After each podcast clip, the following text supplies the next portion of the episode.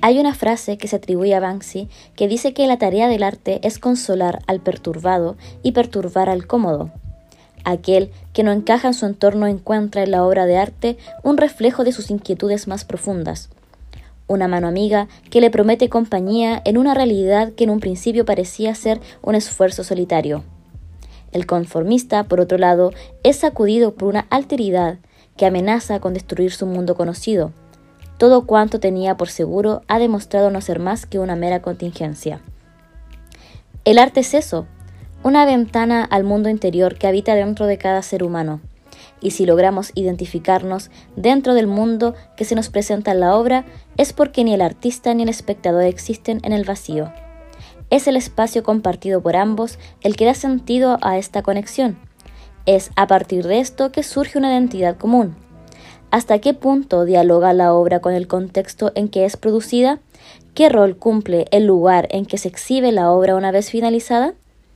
Mi nombre es Catalina Cortés y esto es Letargo Podcast, un podcast sobre fotografía contemporánea emitido desde la región de Coquimbo.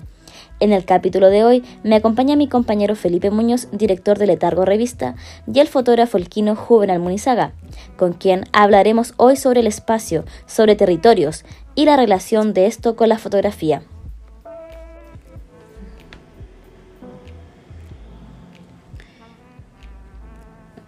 Bueno, hola chiquillos, ¿cómo están? ¿Cómo se encuentran esta noche? Todo muy bien, Cata. Un gusto acá encontrarnos nuevamente. Eh, bueno, nosotros nos vemos muy seguido. Estamos en varios proyectos juntos, trabajamos constantemente, pero ahora nos encontramos con un invitado, tal como tú lo mencionabas hace un principio, con Juvenal Munizaga, periodista, fotógrafo, autor, eh, vagabundo de la vida, eh, pero que actualmente se encuentra en la región de Coquimbo. ¿Cómo estás ahí, Juvenal? Bien, bien, Cata, bien. Felipe, gusto encontrarnos nuevamente. Sí, estamos Siempre aquí- un gusto igual. Sí, la verdad, siempre hay tema que conversar, siempre hay hart- harto que hablar, porque siempre están pasando cosas. Y por sobre todo siempre está la posibilidad de estar cuestionándonos al respecto de cómo mejorar el mundo, lo que podemos solucionar, y cómo el arte no puede ir encaminando y encauzando todas esas posibilidades de cuestionamientos, críticas, etcétera. Bueno, sí. eh, quienes no conocen a Juvenal eh, pueden revisar la entrevista que se le hizo el año pasado en Letargo Revista sobre su fotolibro Fosfeno en letargo.cl. Bueno, y también está mm, en la edición 003 de nuestra versión eh, impresa.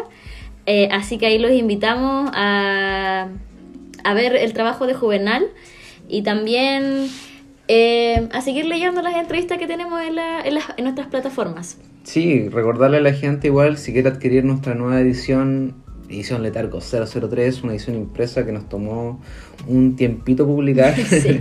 se, se demoró más Se de lo- demoró. se demoró más de lo pensado, pero ahí está. Eh, tuvimos hace un par de semanas. La semana pasada tuvimos el lanzamiento lanzamiento, en Sí, lo Santiago. estuve siguiendo ahí en, en el Instagram de, de Sí. Flash y de Letargo.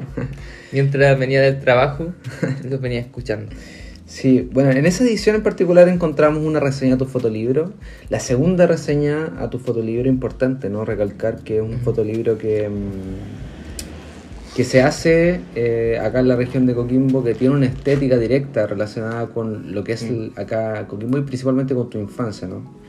Pero hoy no nos encontramos en el capítulo para hablar principalmente de fosfeno, sino vamos a adentrarnos hacia una perspectiva mucho más crítica tuya como autor eh, más que fotógrafo, como autor, alguien que está reflexionando en torno al territorio y, y adentrarnos en el tema del espacio público, un área que tú has estudiado, que has pensado y también y que has- te has permitido reflexionar al respecto.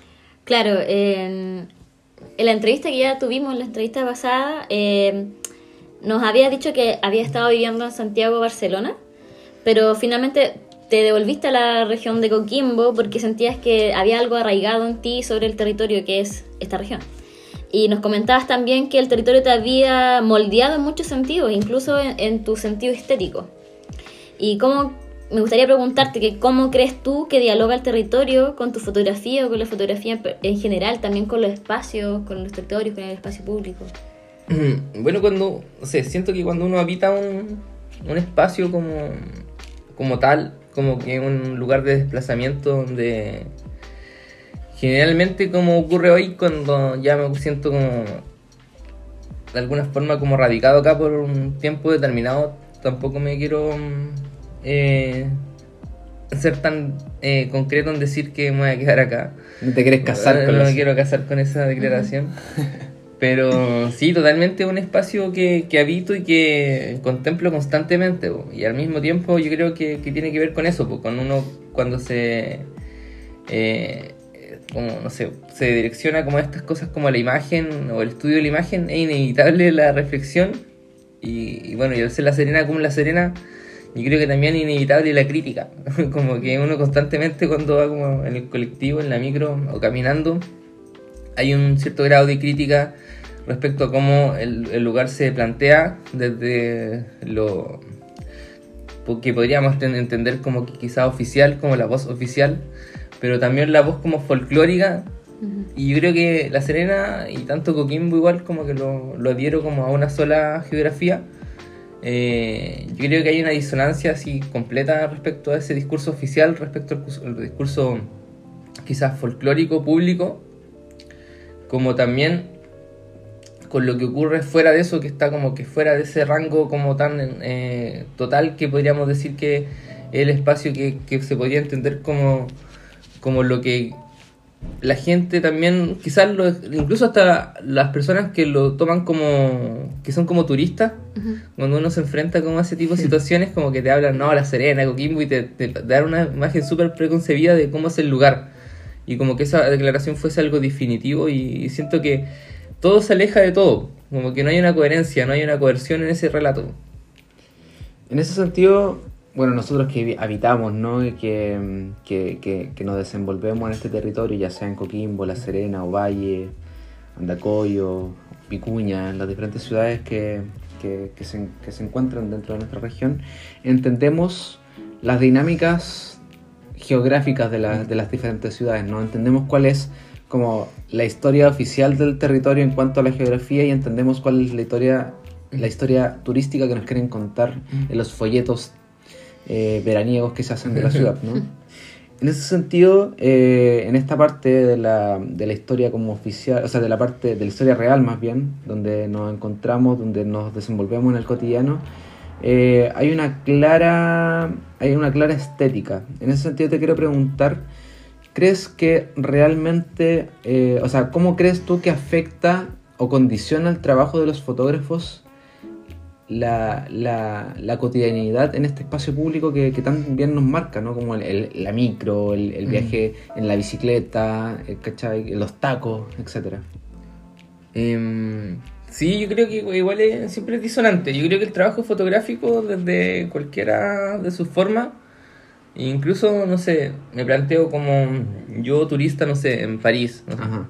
yo turista en tanto, creo que uno tiene que atacar desde su por- propia como eh, visión, de su propio paradigma, en- enfrentarse como al paradigma siempre oficial.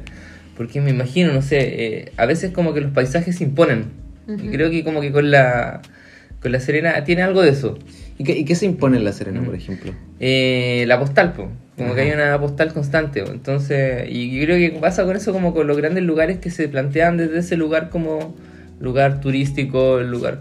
Aunque no lo sean, porque igual es súper eh, eh, eh, muy como poco coherente eso de lo turístico en La Serena, cuando sabemos que es algo totalmente como... Artificial incluso. Sí, pues, sí. y es estacionario, como que no ocurre siempre, no es que el turista del mundo va a ir a La Serena, Claro.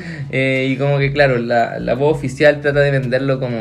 ¿Y cómo, y cómo se puede luchar contra esa como postal? O sea, como desde la fotografía, nosotros Mm. como autores, ¿no? Como, Mm. ¿Cómo podemos luchar contra, contra ese imaginario que se va creando Mm. a partir de la ciudad?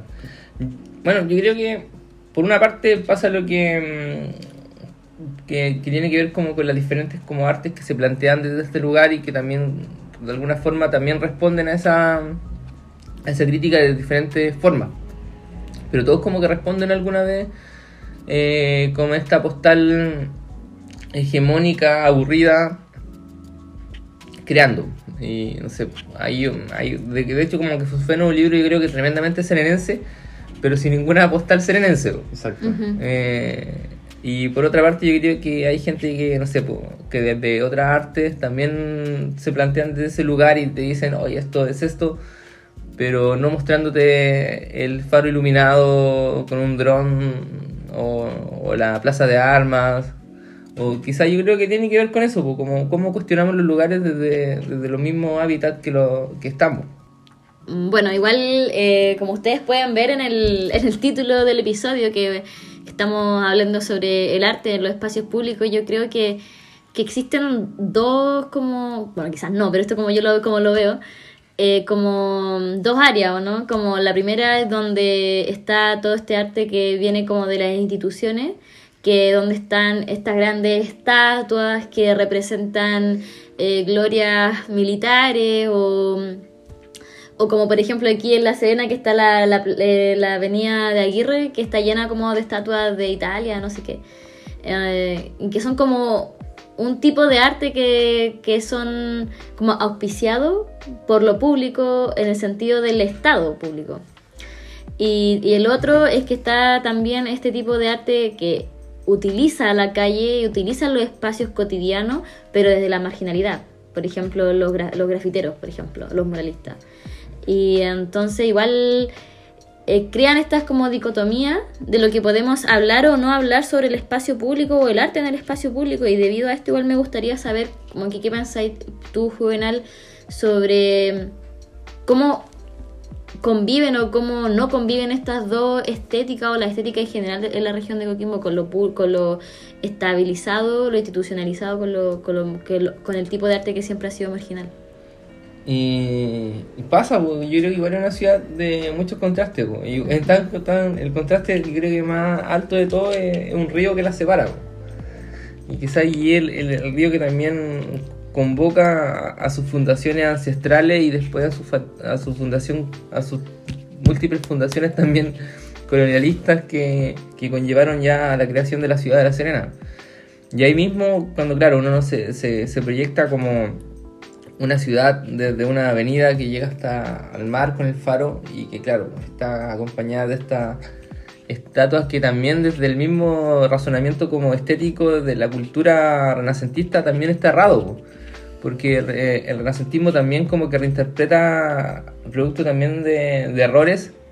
Eh, la que estas estatuas son blancas y todo así, entendiendo que la antigüedad, la, época clásica, estas estatuas estaban pintadas, tenían colores. Ah, y claro, una vez que ocurre el estallido, esas estatuas vuelven a ser pintadas, vuelven a ser rayadas, pero ya como de otras formas, con otra manera. Y que creo también una manifestación como de esta como de este cisma entre lo entre lo nuevo y lo viejo. y, o de lo. incluso hasta lo arribista que tiene esta ciudad también yo creo que tiene que ver con ese mismo error histórico de, creerse como algo. Algo que no es. Claro, algo elegido, algo único, algo. Y claro, claramente no lo es, pues, es un falso histórico como tantos otros que, que, que se manifiesta como colonial o neocolonial, pero que de eso tiene bastante poco. Sí, el, el, tema de las estatuas en la, en la Avenida Aguirre, ¿no? para los quienes nos conocen, no conocen La Serena, es como la gran alameda que, tiene, que tiene acá la, la, Serena. Sí, pues es un lugar que Gabriel González Videla de hecho proyectó como cuando, no sé, anduvo por Italia y esos lugares, Versalles, y como que se planteó como este espacio así como europeo dentro del lugar. Y que, y que, claro, corresponde a un plan que fue el Plan Serena que que finalmente fue un, un, gran beneficio quizá en, en, términos como estéticos para la ciudad de La Serena, pero para el resto del país fue... Nada. Nada, claro, como que todo... Y, es como raro igual. Eh, dentro de todo como que... Bueno, las cosas son como son nomás, pues, y, y mientras, claro, Gabriel González, Gabriel González Videla mataba a comunistas y homosexuales, también eh, generaba como con Oscar Prager estos lugares eh, tan significativos y simbólicos que quizás ninguna, bueno, ninguna ciudad de Chile los tiene. Claro, de hecho eh, es, es, como interesante entender el origen a, lo que iba recién con, con, lo que es la, esta avenida Aguirre, que vendría a ser en esos tiempos la gran Alameda para La Serena, con estas estatuas, porque tiene un origen bastante quizás paternalista en el sentido de que llegaron a esta autoridad y dijeron vamos a poner estatuas porque queremos entregarle un museo a la ciudad, un museo abierto un museo que más que con más que querer como educar en lo que es el arte, a mi parecer, ¿no? Venía simplemente como a decir, les estamos entregando el arte que es bueno. ¿cachai? Como Mm. que tenemos, traemos estatuas que, que, que vienen de Europa, que, que representan un tipo de arte, las instalamos en la calle, además de antes de instalarla, haber sacado a toda la población de ese sector para poder hacer esta a la gran alameda, y decirles esto es el arte que tienen que, que, que les tiene que gustar porque este es el gran arte.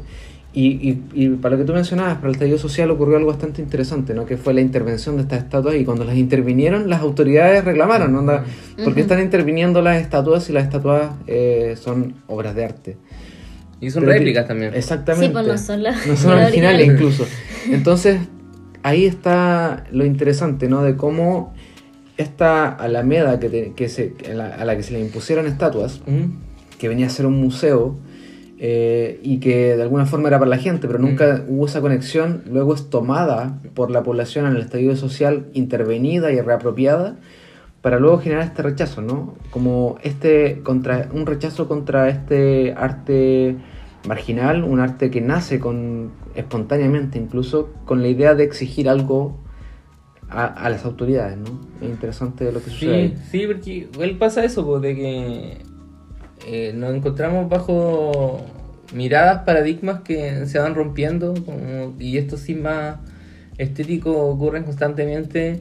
Y claro, incluso eh, para la revuelta, eh, yo no estaba en Chile, la verdad, y como que me siento como que a- algo, Hablando del Te tema perdiste como de de algo. afuera. sí, algo que, que no comparto, que lo esperé toda mi vida y no, no estuve.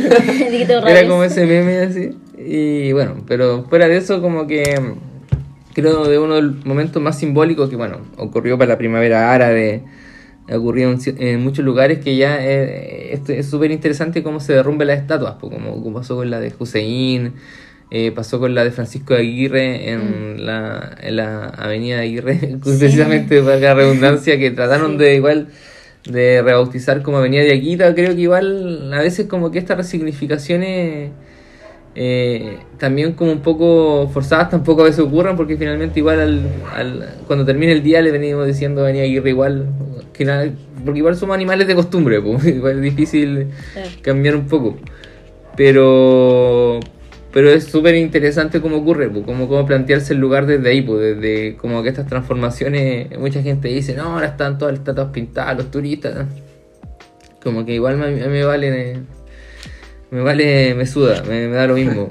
Eh, que piensen los turistas y todo, y encuentro que está más bonita la Avenida Aguirre con estas estatuas intervenidas con pañuelos, las tres gracias, porque igual es resignificar también esta cultura hegemónica que es la eurocentrista, que o, mm, greco judea, ju- judaica, no sé cómo, cómo nos podíamos plantear nosotros como cultura, como sociedad, que claramente estamos permeados y atravesados por estas como visiones y por más que nos declaremos contrarios, seguimos replicando estos modelos porque eh, tiene que ver con una cuestión cultural e incluso hasta el lenguaje que ocupamos eh, tiene orígenes desde ahí, pues, entonces claro, se mezcla con toda esta con toda esta cultura que ya existía acá en, este- en estos lugares. Y claro, cuando yo pienso en La Serena y me, ubico en Punta Teatino, camino por la playa o subo alguna montaña, que es algo que hago regularmente, eh, no, no puedo dejar de pensar en lo ancestral, pero tampoco a mí me interesa como autor apropiármelo también como un Por discurso, como que... Pero claro que lo siento, pues, lo, y lo vibro en esos momentos, como que digo, oh, acá había una cultura que estaban antes que llegaran estos españoles y, y que, y que veía estos paisajes de manera totalmente salvaje y de haber sido increíble y como que cierro los ojos y respiro y como que igual me conecto con esa ancestralidad. pues. Sí, Hoy yo- día... ¿Mm? Que yo creo que igual el tema de la como de las estatuas que, que hay en la avenida de Aguirre, cómo se muestran, eh, es como, como que te muestran un, un tema como de, de lo puro también, porque Mm. te las muestran blancas, pues no te las muestran como eran antes, anteriormente. Pues. Sí, pues no, Entonces, sí. lo cual igual yo creo que tiene un sentido igual súper profundamente católico y lo cual igual tiene una concordancia, con- porque el arte, hay mucho tipo de arte que está muy ligado a la iglesia. Mm. Y que La Serena igual es conocida por ser como una ciudad de iglesias, pues, ¿cachai? Mm. Y que igual al final eh, van armando una estética en la ciudad, porque uno va a cualquier lado y está lleno de, de iglesias y al final la estética católica es súper fuerte. Claro. Es algo que existe y, y, a y yo siento que a pesar de que Chile es o era hasta Mm. principios de siglo un país muy profundamente católico, en el día a día quizá tampoco hace una conexión como, como esto de, uy, museo al aire libre y no sé qué, porque tampoco crea una conexión con lo, re- con lo, con lo real y con, la, con, con el real identitario de las personas que viven y que pasan No, ahí claro, cotidianamente. tampoco hay un ejercicio de mediación con esas obras, por ejemplo. Las Mm. pusieron ahí y nunca más hubo un ejercicio de, de querer cómo acercar a las personas. Bueno, yo tengo, eh, la otra vez estaba eh, con gente de, de historia de la Universidad de La Serena. Estábamos trabajando como en un proyecto, todavía, ahora lo vamos a terminar un proyecto territorial sobre el barrio Andrés Bello.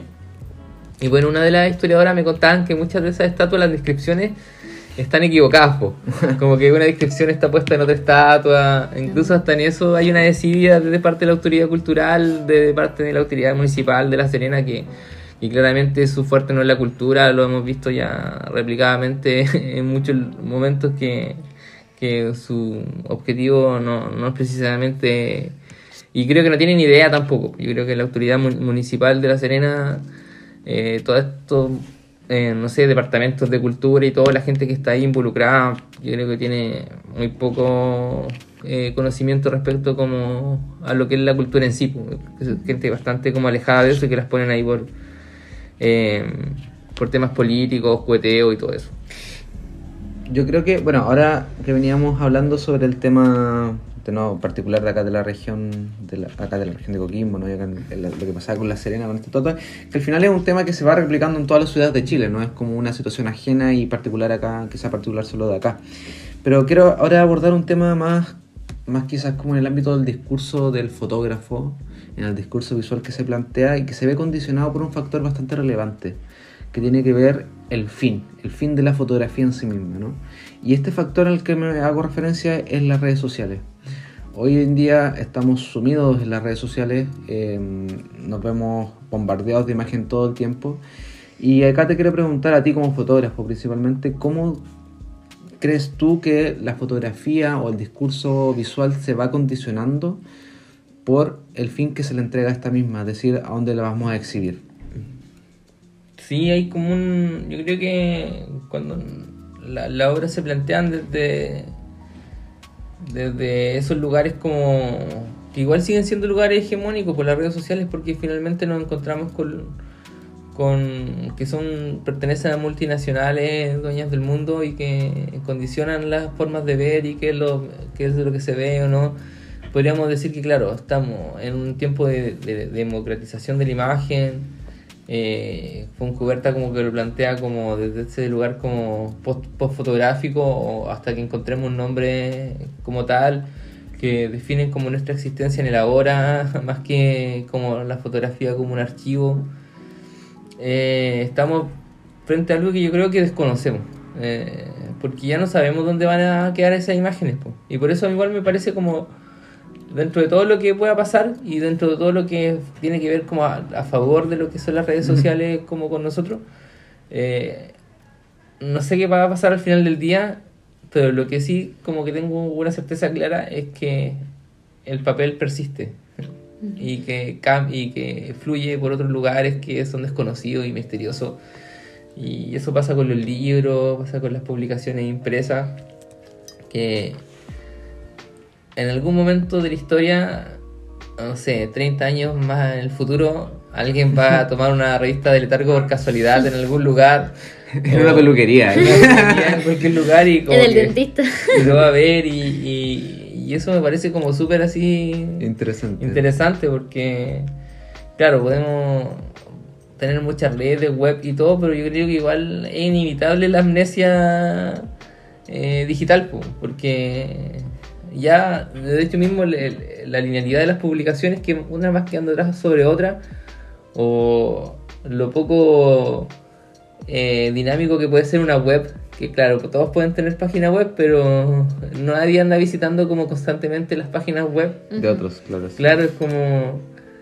eh, yo creo que están siempre condenadas al olvido. Como que. Como que la, la- la- esta nube digital es una nube de muchos olvidos, como que, como que no hay una permanencia como lo que puede ser el- este gran invento que, que fue el papel. Me, me gustó esa frase, ¿no? Como esta nave digital de muchos olvidos. Creo Mm. que, que, la, que la digitalidad en sí misma, esta inmaterialidad de lo que es la, mm, la red, el internet en sí mismo, nos, nos entrega la falsa sensación de que al estar guardando publicaciones, al estar como archivando cosas que nos parecen interesantes, ya sea en Instagram, sea en internet mismo, En sea en Pinterest. TikTok, en Pinterest, como que lo guardamos, lo guardamos, lo guardamos. No, si lo voy a ver después. Nunca pero más lo nunca más lo vemos. Ah. Y, y eso pasa también quizás con, con, con Drive de Google, Mm. ¿cachai? Con Dropbox, ¿cachai? Que guardamos un montón de cosas, pero está esta falsa sensación de que estamos guardando cosas que en algún momento, ¡pum!, se puede apagar. Bueno, como que mi abuelita dice, como que toman tantas fotos pero nunca las vemos. Ah, sí, también. Y, y es verdad, pues como que, claro, ahora, antes teníais como la, la, la- límite de imágenes de 36 fotogramas en, en tenía rollo o álbum. 16, como, como sea. Pero, pero igualmente ya sabéis que se revelaba que entraba en un álbum o que se transformaba en algo. Ahora como que, claro, es una bolsa como sin fondo, pero Exacto. que se va llenando, se va llenando de imágenes que nunca vemos y que nunca vamos a trabajar y que nunca van a tener ningún sentido. Oye, igual con eso, eh, esto un paréntesis, que fuente TikTok, yo no sé si es verdad esto, pero que Fuente alemana. alemana, de soda, que, mm, que la cantidad de correos que tenemos y como la nube que nosotros tenemos, como que igual no sé cómo funciona, de verdad que no sé cómo funciona, pero yo quedé como media como marcando ocupado de que hacer eh, como todo lo que nosotros almacenamos en la web al final igual producen como, como un impacto medioambiental Por supuesto. eh, y es súper heavy porque yo creo, ya esto es lo que lo voy a hacer la conexión, cero paréntesis, de que se habla mucho de que lo digital, eh, usamos lo digital también para hacer como estos zero waste y no sé qué, de como más eh, eh, amigable con el medio ambiente porque no estoy usando papel y no sé qué. Lo cual igual es una justificación para usar muchas cosas eh, digital y dejar de usar como lo, lo tangible y lo material, pero al final no están así. Y, Bueno, y eso necesita también- energía. Y, es, cosa, es cosa de ir a ver, por ejemplo, la- las centrales de Google o de Mm. Apple. Sí. Y hay, está Mr. Robot, esta serie, no sé si vieron Mm. Mr. Robot, Sí. cuando tienen que ir a hackear, ¿cachai? Como estos lugares de servidores donde tienen como toda la información y al final son tremendas oficinas donde tú cortas un cable y apagáis el mundo entero, ¿cachai? Mm. Como ese nivel de fragilidad que tiene la Claro. digitalidad. No, y esa, bueno, ahora pasó con el tema de la Bitcoin, que, Ah, claro, pues como que se plantea como una moneda ecológica y tal, pero finalmente ocupa mucha energía y, y no es precisamente algo tan ecológico utilizar en- energía. pues. Por Eh, supuesto. entonces, claro, el, el mundo moderno te plantea como soluciones para los conflictos de hoy, presentándote otros problemas que quizás son mucho más complejos a la larga. Y, y así, no sé, pues, no, hablan de que, claro, no usemos bolsas de plástico. Ujú. Pero claro, producir una bolsa de papel, eh, el petróleo que se ocupa quizás es más que... Y el agua también que se usa para Claro, para entonces, ese papel. y así, y todo, pues, igual vaya al supermercado y tenéis un montón de cuestiones que están en plástico, pero claro, dentro de la bolsa Ujú. De, de género o papel van un montón de cosas en plástico, entonces claro, bueno, es el absurdo de la Sí, modernidad. claro. Sí, y bueno, igual eh, volviendo al tema, eh, lo digital igual genera una estética. Como que lo, como estaba hablando recién de las redes sociales, que existe una estética mm, especial de Instagram que es como muy millennial y una eh, estética muy de TikTok o muy de Facebook y como que existen estéticas por plataformas que al final igual van moldeando como nosotros vemos las cosas o cómo, o cómo hacemos el arte también. pues. Bueno, la estética Tumblr. También, también. sí. Y como que también llevó ese concepto como universalizarlo como el de la, de la aesthetic. Ujú, el Y aesthetic. sí, pues, y ya y con, con eso como que incluso el mismo, yo creo que eh, trap, reggaetón tomó ese elemento como algo propio y, y- y se ve en los videoclips, se ve la forma en cómo viste, eh, en todo eso. Entonces, sí, pues es como que yo creo que, bueno, como, como con todos los movimientos estéticos y vanguardias que, que toman un poco de todo como pasa hoy. Eh, inevitablemente el mainstream lo, lo toma y lo hace suyo. El capitalismo siempre hace una polera del Che Guevara. Claro, igual con el tema del trap es interesante eh, mm. eso porque en los videos, bueno, la música igual es arte. Y en los videos del trap se toman los espacios públicos. Igual se han mm. visto como que mm, hacen los videos, hacen la música como manejando en la calle o en las poblaciones de donde son las personas que, que están haciendo trap, como, no sé, eh, los chichigan. Em, y al final igual yo creo que eso también nos entrega diferentes perspectivas de las personas que hacen arte de diferentes realidades sociales también. Sí, hay, hay, un libro que a mí me gusta mucho, creo, creo que lo mencioné en otro capítulo es que, y lo sigo mencionando bastante porque me, me sirve para, para, entender, me ha servido como para entender mucho, muchas cosas a través de, de, la metáfora, que es un libro de Juan Ribano, un filósofo chileno. El libro se llama La cultura de la servidumbre, no sé si lo cacháis. No. Eh, te lo recomiendo. Es un filósofo chileno que, que escribía con, con, perspectiva de izquierda. Um, era profe de la Universidad de Chile. Y él, él trabaja mucho con la metáfora. Le gusta mucho, o le gusta mucho escribir con la metáfora, más bien. Eh, y tiene una metáfora muy buena para explicar la historia eh, reciente de, de, cómo habitamos como sociedad. Y es la metáfora del museo. ¿no? La, la, metáfora del museo es bastante simple, pero bastante efectiva para poder explicar lo que estamos hablando ahora que tiene que ver con los espacios públicos. Él decía que en el museo, todo lo que uno ve en un museo es la historia que está aceptada. Es la historia que fue antes curada, que fue curada o editada para decir, si sí, esta historia nos interesa mostrarle a la gente. Y todo lo que queda fuera es la historia que no nos interesa. Es la historia que no es relevante y que no queremos mostrarle a los demás. Que no queremos mostrarle a las siguientes generaciones.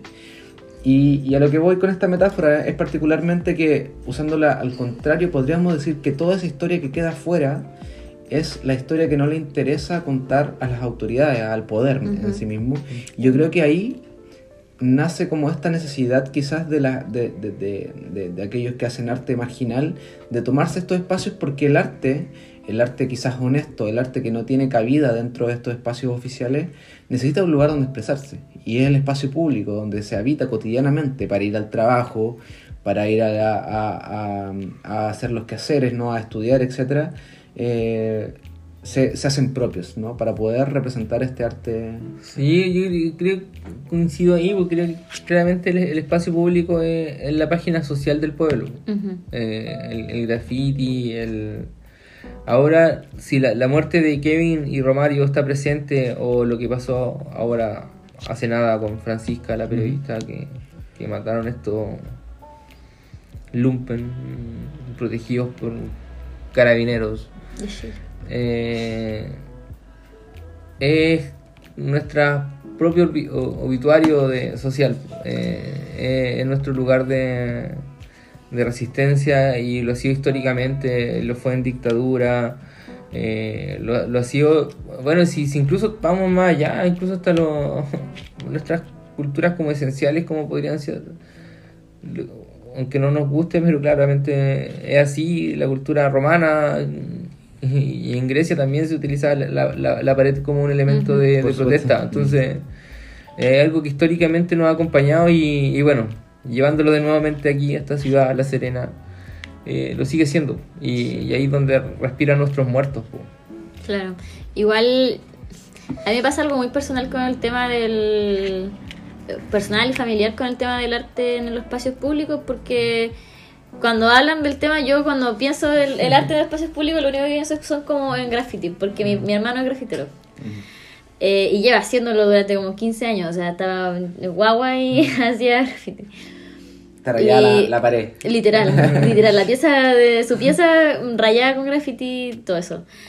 Y a mí me pasa que eh, hay harta gente que critica el tema de, del graffiti o el muralismo eh, desde esa perspectiva que hay que son puros rayones, que no sé qué, que bla bla bla. Yo crecí en una población en Coquimbo que estaba llena de, de graffiti. Y era bacán, yo me acuerdo cuando estaba más chica, era bacán, no sé, salir y ver cabros de 15, 16, 17 años haciendo estos murales gigantes, son uno, un, unas pinturas preciosas y que son su forma de poder acercarse al arte, ¿cachai? y que es una forma muy marginalizada y que quizás si no estuviesen haciendo eso, no tendrían otras formas de poder expresar o, de exponerse o de exponer su arte, porque las personas que, vivimos eh, en estos lugares, no, no, se nos hace muy difícil pensar en el arte y la cultura como algo que podemos vivir de eso, o de que en algún momento vamos a poder eh, exponer en algún museo o algo por el estilo.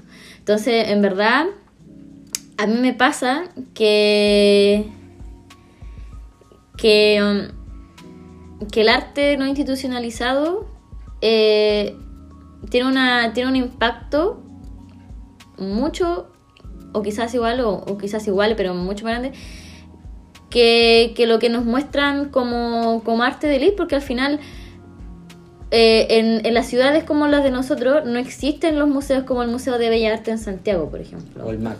O el MAC, o, la, hay, bueno, hay un montón de, de, museos en Santiago.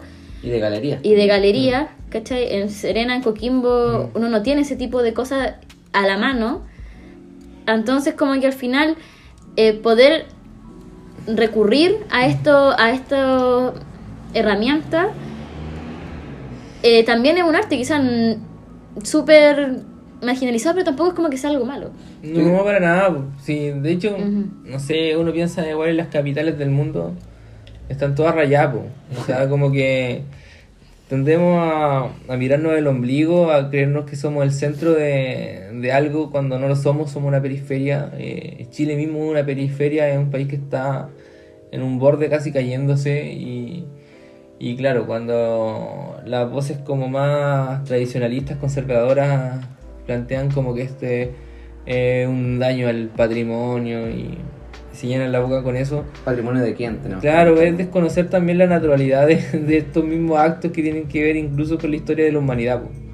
Entonces, eh, claro, ah, yo creo que también pasa al final que, bueno, incluso en, el gobierno de Piñera como que hubo un realce como de pintar cosas y la misma Avenida Aguirre ahí en el mm. lugar donde está el, consultorio también pintaron murales y, como que ahora finalmente como que el mainstream o sea como que la, voz oficial toma esto y lo transforma como en algo que, como también en la historia de los lugares que también es como claro al final hay que desconfiar también incluso de eso. En los metros de Santiago igual hicieron... Sí. El, otro día en clase ah, discutíamos con respecto a este tema, ¿no? Como la institucionalización de, las artes en sí mm. mismas. Porque tenemos que entender un poco, remontarnos a lo que es como la historia reciente del arte e ir hacia, por ejemplo, las vanguardias, ¿no? Como el, principal objetivo de las vanguardias, de la primera época de las vanguardias a, a principios del siglo XX, tenía como objetivo irrumpir en la sociedad y ser una fuente de crítica em, muy dura hacia lo que estaba haciendo en ese tiempo lo que era el capitalismo, la capitalización de la vida en sí misma. Y la, vanguardia en sí misma hace una gran diferencia entre lo que es el arte moderno y el arte contemporáneo al aplicar el concepto, la concepción de lo que es el arte. ¿no? El arte moderno entiende la concepción del arte como eh, el sentir de la vida, el espíritu mismo de la vida, la representación de esta vida del hombre en sí mismo. Mientras que el arte contemporáneo entiende el arte como la representación del cotidiano, del hombre en el cotidiano. Y a partir de eso, la vanguardia en sí misma busca romper y ser una crítica constante a lo que es eh, la vida en el capitalismo. En ese sentido, la, la, la, la, vanguardia tuvo una serie de artistas que, que, que, intentaron hacer eso, que al final fue, por ejemplo, el más representante de esto, Duchamp, ¿no? como que con sus obras que quería cuestionar el tema de los museos, el tema de la galería. Pero ¿qué pasó con la segunda etapa de Duchamp? Todas sus obras terminaron en un museo. Y ahora nos vamos a, lo que hablamos ahora y a, donde quiero llegar, que tiene que ver, por ejemplo, con, con, con este intento de, de, de formalizar o institucionalizar el arte por ejemplo, con la llegada del arte contemporáneo en una época a principios del 2000, muchos intentaban explicar qué es el arte contemporáneo sin poder explicarlo, porque el arte contemporáneo en sí mismo viene a romper lo que son los ismos en el arte. Y lo que solo tenían como herramienta, en, particular las universidades, que es a donde quiero llegar también, eh, para poder explicar lo que es arte contemporáneo, entregaron una serie de características abstractas, no técnicas, porque no hay técnica para el arte contemporáneo, porque es muy amplio, de poder explicar qué es el arte contemporáneo en sí mismo y pusieron así como el arte contemporáneo tiene el rol de criticar a la sociedad, tiene que ser reflexivo, tiene que ser disruptivo, tiene que ser esto otro, etc. Y eso se bajó en un manual hecho en colaboración de la Universidad de Chile, el Ministerio de Cultura, eh, etcétera, una serie de instituciones. Para, y, y, y, lo, y, lo, y lo irrisorio acá era que era una serie de instituciones que venían a explicar lo que era el arte contemporáneo como un arte Disruptivo. crítico y disruptivo de esa misma institución. Entonces, y ahí después al final del día te encontré un montón de cuicos creyéndose que son disruptivos porque dicen algo y... exactamente, ¿cachai? Como... Era lo que hablábamos el otro día también con el Felipe, que sobre qué, qué era el verdadero arte independiente, ¿te acuerdas? Exacto, sí. Que al final existe como este tipo de arte que dicen que es el arte independiente, pero que también se puede comercializar. Y si se puede comercializar, también le sirve al capitalismo. Entonces, no es realmente algo independiente. Y, y- incluso, y si llegamos a esa crítica de lo que es independiente hacia el otro extremo, un artista que quiere ser disruptivo, que quiere ser crítico, que quiere ser reflexivo, para ser realmente independiente tiene que ser independiente de la sociedad. Y si es independiente de esta sociedad capitalista en la que estamos sumidos todos, sin excusa, eh, n- no puede ser realmente independiente. Mm. Porque tiene que sumirse en la sociedad para poder aplicar la crítica. De hecho, como que incluso hasta est- esta forma institucionalizada de ver el arte, como que valida y entran en catálogos ciertos fotógrafos, Por supuesto. desde ciertas fotógrafas, fotógrafes, y después, claro, oficializan todo, eh, dicen qué es lo que es incipiente, como que ponen esos nombres así como artistas incipientes, le ponen como reglas, reglas a la vida y como que el arte fluye con eh, caminos propios, po, y, y creo que que como que, no sé, po, eh, estamos frente a como a personas que te dicen quién entra y quién no.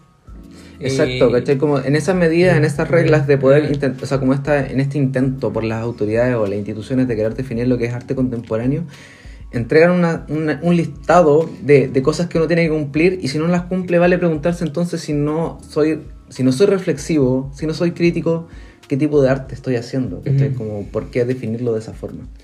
No sé, a mí me se me viene a la cabeza un ejemplo como muy fuera de rango de lo que estamos hablando, pero que yo creo que tiene sirve para como aterrizar lo que yo creo. Que, por ejemplo, en, en, en Argentina cuando surge la banda esta Virus, Ujú. le criticaban mucho por banalpo porque claro había que incluso hasta los mismos prisioneros como que porque a- ellos como que planteaban como desde la música el bailar y el disfrute Bueno, los prisioneros Eh, criticaban harto eh, la música eh, argentina. sí pero no más que los prisioneros como que desde Argentina misma como que habían voces que claro habla- hablan así como que Virus era una banda superficial Ya. y siendo que igual los hermanos Moura uno dentro de su familia ten- tuvieron casos de detenidos desaparecidos. Y, y yo creo que eh, el bailar en ese momento era una gran protesta. Eh, eh, y, y también esa como esa forma de ver la manera lúdica en una ciudad en sociedades conservadoras como la latinoamericana era una forma súper punky de entender la vida. Sí. Y como que, claro, no, nos situamos como en situaciones que, claro, alguien tiene que ser explícitamente esto para hacer esto otro. eh, o para caer en este lugar. Y, y- y el arte como que yo creo que tiene como otros respiros, po, que, que no van de la mano de eso. po. Y, y pasa que se está oficializando todo, eh, se está, todo está dentro de un catálogo, todo entra como en una definición oficial desde lo académico, que yo encuentro que siempre es súper nocivo a la hora de entender cómo, cómo fluyen estas vertientes. Todo, todo lo que pasa por la academia termina arruinándose, podríamos decir. Sí, yo creo que igual eso que dices tú tiene mucho sentido con lo que decía Felipe, en el sentido de que mm, cómo te van a decir cómo tenéis que hacer el arte, porque al final, tú, la- poniendo el, ej- el ejemplo de, de Virus, quizás su reflexión y su crítica venía desde, desde hacer música bailable. Mm, desde, y- desde interrumpir Mm, el, el contexto y la cotidianidad desde ese tipo de, de música que, que es algo más, no sé, feliz o algo quizás no tan... Irreverente. sí. Claro. Mm. Y yo creo que tiene mucho que ver eh, con la contextualización Mm. y yo creo que hay pocas cosas más contemporáneas o posmodernas que la contextualización.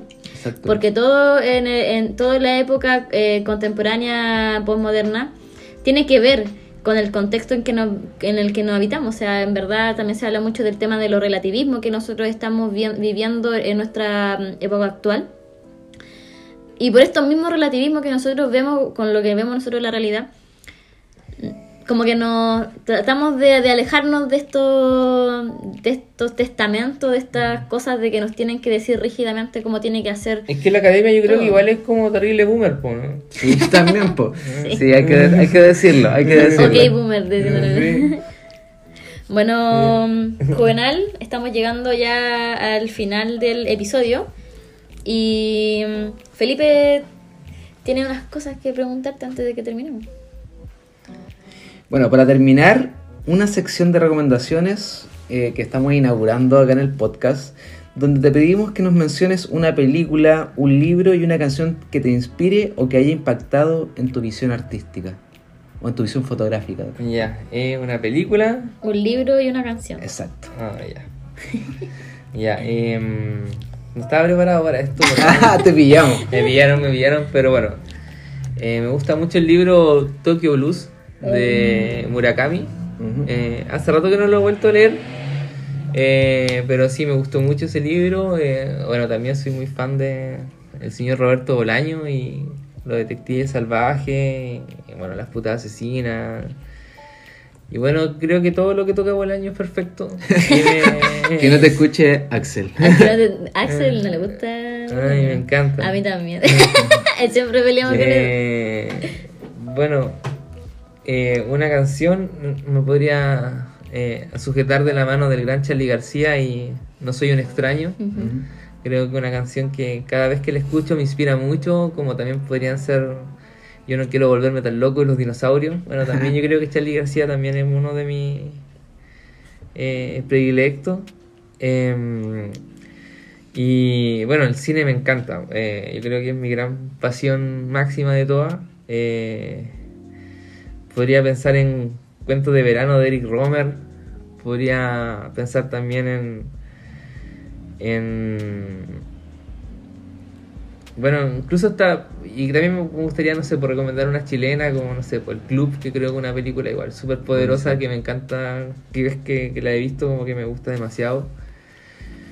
Y. mm, Y sí, yo creo que el, el cine en sí mismo me gusta mucho. Martyrs es una película belga que es bastante dura, brutal, que me encanta también. Bueno, el cine me gusta mucho, podría Sí. hacer muchas recomendaciones. Yo creo que eh, gran parte de mi vida tiene que ver con ver películas y, y yo creo que si estoy vivo en el mundo es para seguir viendo películas. Buenísima, bueno. buenísima reflexión.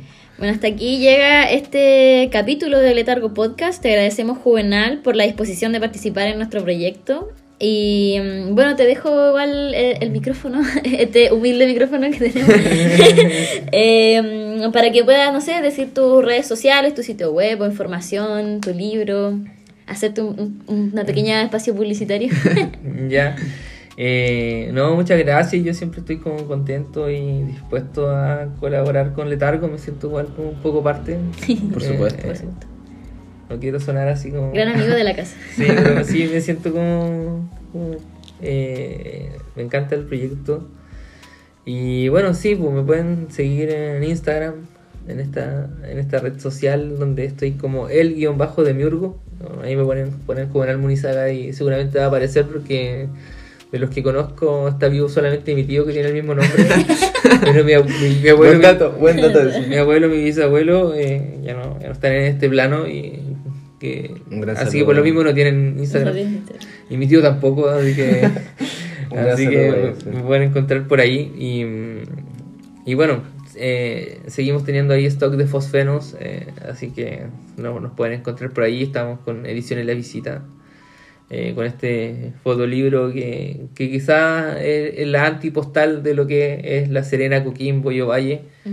Y, y el, el- el otro relato que, que existe sobre este espacio que, que hoy no- nos sostiene. Y, y bueno, gracias. pu- eh, para mí siempre es importante como reflexionar sobre las visualidades. Siempre se hace corto, siempre como que podríamos seguir hablando y hablando y hablando y, y y bueno que existan estos, estos espacios porque hoy, hoy por hoy eh, son necesarios, eh, yo creo que en todos los lugares porque de verdad estamos bombardeados de la visualidad y, y es bueno también ponerle como esta- estos detenimientos reflexivos porque nos permiten mirar de otra manera todo lo que está ocurriendo respecto a este bombardeo.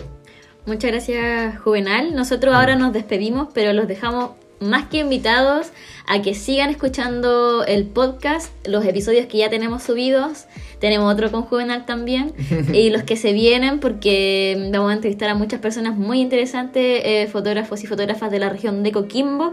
Así que pueden seguirnos en Spotify, Apple Podcast y Google Podcast. Y también en nuestras plataformas de redes sociales como Twitter y, e Instagram y nos encuentran como Letargo Revista. Por supuesto. Así que muchas gracias y nos estamos escuchando. Nos vemos chiquillos, que estén muy bien. Un abrazo.